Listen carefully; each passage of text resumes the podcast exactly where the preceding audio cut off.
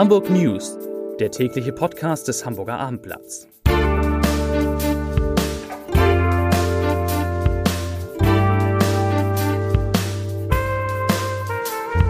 Moin, mein Name ist Lars Heider und heute geht es um die hohe Zahl an Menschen in Hamburg, die inzwischen leider schon wieder an Corona erkrankt sind, meist zum Glück nicht schlimm. Weitere Themen.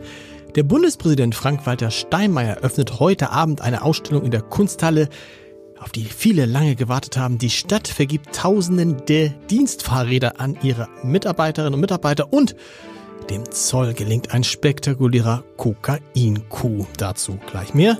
Zunächst aber wie immer und wie gewohnt die Top 3, die drei meistgelesenen Themen und Texte auf abendblatt.de.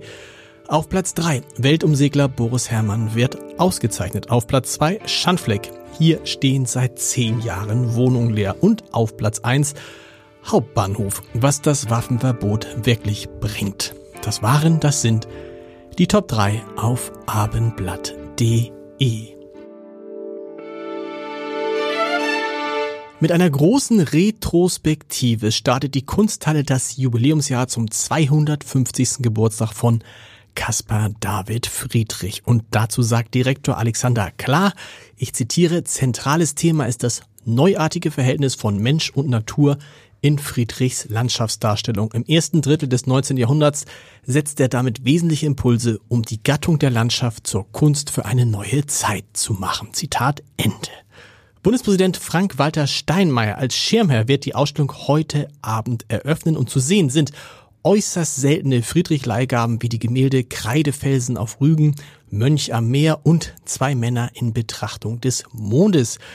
Dazu natürlich die Klassiker in Hamburg Wanderer über dem Nebelmeer, das Eismeer und das Eismeer. Und insgesamt wird es mehr als 60 Gemälde und rund 100 Zeichnungen sowie Werke von Künstlerfreunden zu bewundern geben. Das alles in der Zeit vom 15. Dezember bis zum 1. April.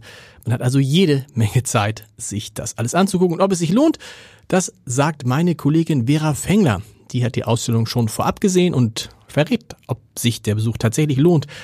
Und wo? Auf abendblatt.de natürlich.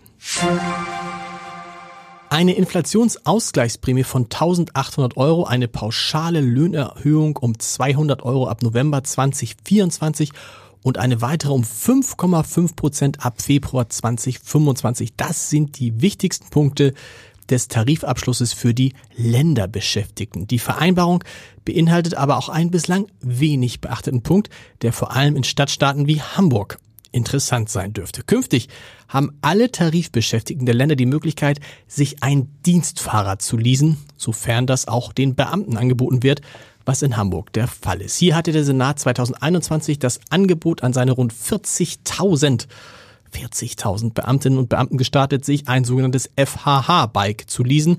FHH steht für Freie und Hansestadt Hamburg. Die Nachfrage war überraschend groß. Statt der im Rathaus vorsichtig erwarteten 1000 bis 2000 Räder waren bis Ende 2022 schon mehr als 2500 bestellt worden. Mittlerweile sind es mehr als 3900. Das heißt, 10 Prozent der Beamtinnen und Beamten sind in der Regel mit dem Fahrrad unterwegs. Das ist doch lobenswert. In den vergangenen Wochen hat die Zahl der bestätigten Grippeinfektionen in Hamburg, das ist eine gute Nachricht, deutlich unter dem Vorjahresniveau gelegen. Von Anfang Oktober bis Anfang Dezember wurden gut 2700 Influenza-Fälle gezählt. Das geht aus, der jüngsten, aus dem jüngsten Effektinfo des Hamburger Instituts für Hygiene und Umwelt hervor. Im vergangenen Jahr, Achtung, waren es im gleichen Zeitraum knapp 59.000 Fälle, also 2.700 zu 59.000. Und auch noch eine gute Nachricht, Hinweise auf eine beginnende Grippewelle gebe es im Moment nicht. Die aktuellen Zahlen der Covid-19-Erkrankung, die werden zwar im Moment als relativ hoch eingestuft im jüngsten Infektinfo, aber genaue Zahlen gibt es da nicht. Allerdings merken wir alle, wie viele Unternehmen, Schulen und andere Institutionen unter Krankmeldung ächzen und tatsächlich mancherorts schon Klassen notgedrungen wieder ins Homeschooling gehen.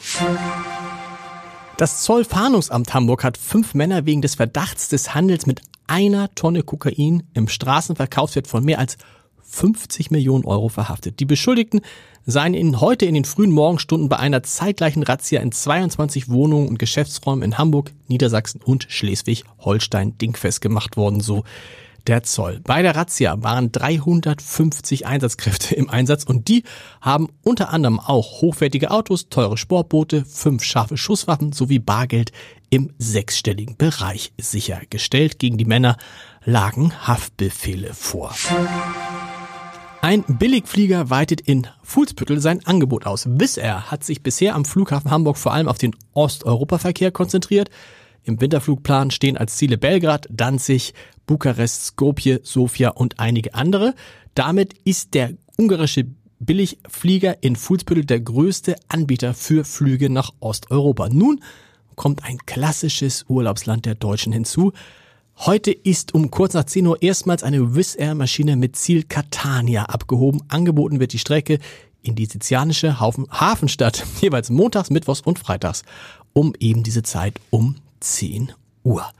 Und einen Podcast-Tipp habe ich für Sie natürlich auch noch. In der neuen Folge des Scholz-Updates ist Amira Mohamed Ali zu Gast. Das ist die ehemalige, muss man jetzt sagen, Fraktionsvorsitzende der Grünen und diejenige Frau, die wahrscheinlich im nächsten Jahr die erste Vorsitzende der Partei werden soll, die gerade rund um Sarah Wagenknecht gegründet wird. Und hören Sie mal rein, das ist ganz interessant, was Ihre Vorschläge sind, wie man das Haushaltsloch in Deutschland stoppen soll. Ich sage nur, stopfen, nicht stoppen, stopfen soll.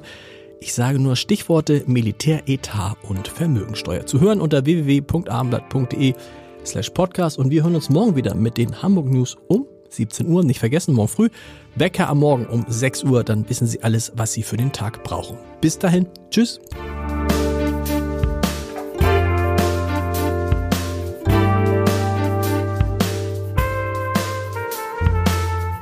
Weitere Podcasts vom Hamburger Abendblatt finden Sie auf abendblatt.de slash podcast.